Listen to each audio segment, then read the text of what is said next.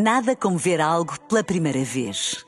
Porque às vezes, quando vemos e revemos, esquecemos-nos de como é bom descobrir o que é novo.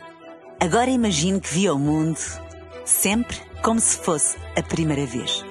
Zais. Veja como se fosse a primeira vez. Bola Branca. Boa tarde, Luís. O que está a ferver hoje na Bola Branca? A entrevista de Roberto Martínez a Bruno Fernandes, que chocou o representante dos treinadores portugueses, Verón do Porto para o Cruzeiro, já oficial, e Tony adverte os benfiquistas. A Liga Europa vale menos que o campeonato. Bola Branca a começar agora com Luís Aresta. Boa tarde. Frontalmente contra o presidente da Associação Nacional de Treinadores de Futebol, José Pereira, não compreende como foi possível o selecionador nacional Roberto Martínez, no papel de comentador da Amazon Prime Video, ter entrevistado Bruno Fernandes após a vitória do Manchester United sobre o Aston Villa. Aconteceu na última noite, em pleno estádio de Old Trafford, onde o principal responsável pela seleção portuguesa voltou a vestir o papel de comentador televisivo, desta vez para entrevistar um jogador que é presença assídua nas convocatórias de Roberto Martínez, algo que José Pereira considera inaceitável. Não só na qualidade de Presidente da Associação Nacional de Treinadores de Futebol, mas como um adepto da Seleção Nacional também, acho que o Selecionador Nacional tem que estar acima deste tipo de prestações de serviços. E, portanto, discordo perfeitamente. Acho que, naturalmente, só o fará com a anuência da, da Federação Portuguesa de Futebol e, e, portanto, quer, quer, quer com o selecionador, quer na circunstância com a Federação Portuguesa de Futebol, eu não posso concordar que, efetivamente, o selecionador nacional se preste, digamos assim, a este tipo de trabalho que, no fundo, é um trabalho que ele tem para a televisão. O Presidente da Associação de Treinadores discorda frontalmente da dupla função de Roberto Martínez, selecionador nacional e comentador de futebol, e acredita que o Presidente da Federação, Fernando Gomes, saberá o que fazer perante esta situação. Não sei se tem que clarificar ou não, o Presidente da Federação, uma pessoa idónea, responsável, ele saberá se, se o terá que fazer ou não. De qualquer das formas, eu manifesto já a minha opinião dizendo que discordo totalmente deste tipo de situações. José Pereira, no dia seguinte a Roberto Martínez ter entrevistado como comentador o internacional português do United, Bruno Fernandes. O Cruzeiro acaba de oficializar a contratação de Gabriel Verão ao Porto. O avançado brasileiro é cedido por um ano, até dezembro de 2024. O clube brasileiro não esclarece os termos da cedência, mas tudo indica que o acordo inclui o pagamento integral dos salários do avançado e a opção de compra eh, por 10 milhões de euros. Em perspectiva está o retorno de Nico Gonzalez à Espanha, devido à escassa utilização por Sérgio Conceição. Em declarações à bola branca, Fran, pai de Nico Gonzalez antigo internacional do Deportivo da Corunha, é elucidativo quanto ao estado de espírito do médio adquirido pelo Porto ao Barcelona por 8 milhões e 400 mil euros. É tudo muito evidente, pouco mais se pode dizer. É tudo bastante evidente. Pouco se pode dizer sobre o assunto. Quem foi futebolista sabe perfeitamente como alguém se sente quando joga e quando não joga. Não é nada de novo al que le gusta el fútbol, el que ama el fútbol, el que tiene pasión por el fútbol. Quem gosta de futebol, quem ama o futebol, quem tem paixão pelo jogo, sabe o que se sente ou não se sente nestas situações.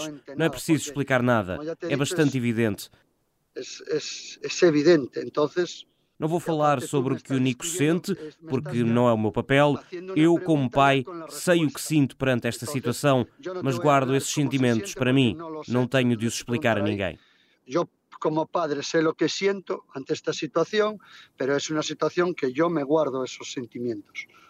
E o que sinto, me lo guardo. Nico Gonzalez tem mais quatro anos de contrato com o Porto. O Barcelona ficou com uma opção de recompra até 2025 por 30 milhões de euros. O valor de mercado atribuído ao médio espanhol ronda nesta altura os 9 milhões. O Porto prepara o jogo da jornada 15 com os Chaves, em que Sérgio Conceição está obrigado a mexer na defesa devido ao castigo de Pepe. As opções nesta altura são Zé Pedro e Fábio Cardoso, uma vez que David Carmo caiu eh, para a equipa B por decisão do treinador. O Sérgio Conceição faz esta quinta-feira ao meio-dia antevisão ao desafio ante o Lanterna Vermelha do campeonato. A Liga Europa não é a salvação.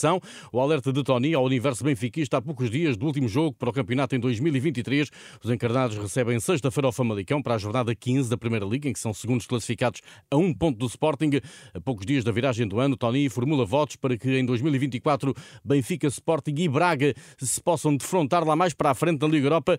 O antigo treinador das Águias lembra, porém, que o mais importante eh, é o campeonato e define o rumo eh, do campeão em título no novo ano. O objetivo primeiro do Benfica primeiro do Porto, primeiro do, do Sporting e do, e do, Braga, é a conquista do campeonato. Esse é o principal objetivo que, que as equipas portuguesas têm. na Liga Europa. Aquilo que o Benfica tem, primeiro agora, é este play-off.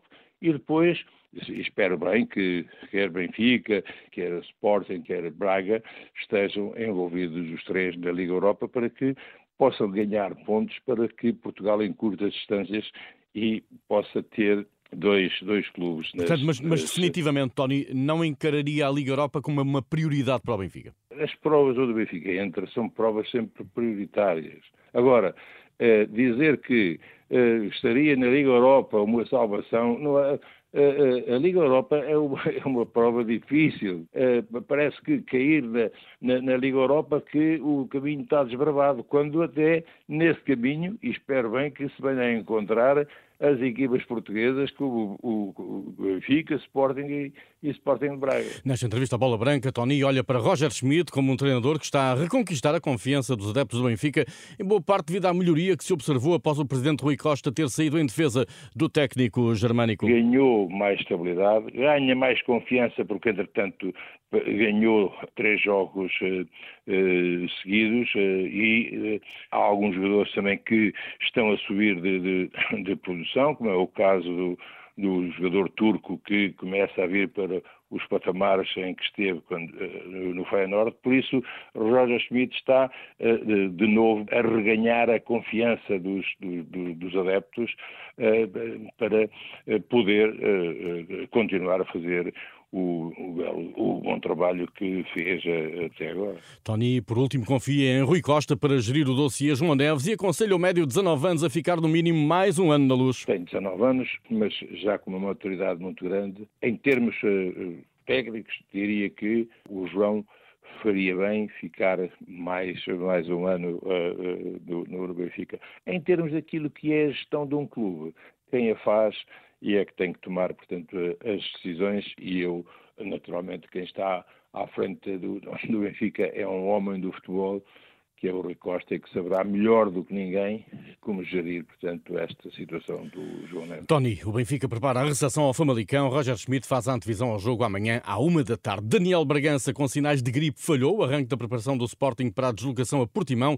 Os outros ausentes no treino de hoje foram Sebastião Coates, Jeremiah Santos Justo e Ivan Fresneda, eh, todos em tratamento às respectivas lesões. Ruben Amorim chamou da formação Miguel Menino, Diogo Travassi e Francisco Silva. Conjunto verde e branco volta a treinar esta quinta-feira feira às 10h30 em Alcochete. Tudo na app da Renascença e em rr.pt. Boa tarde.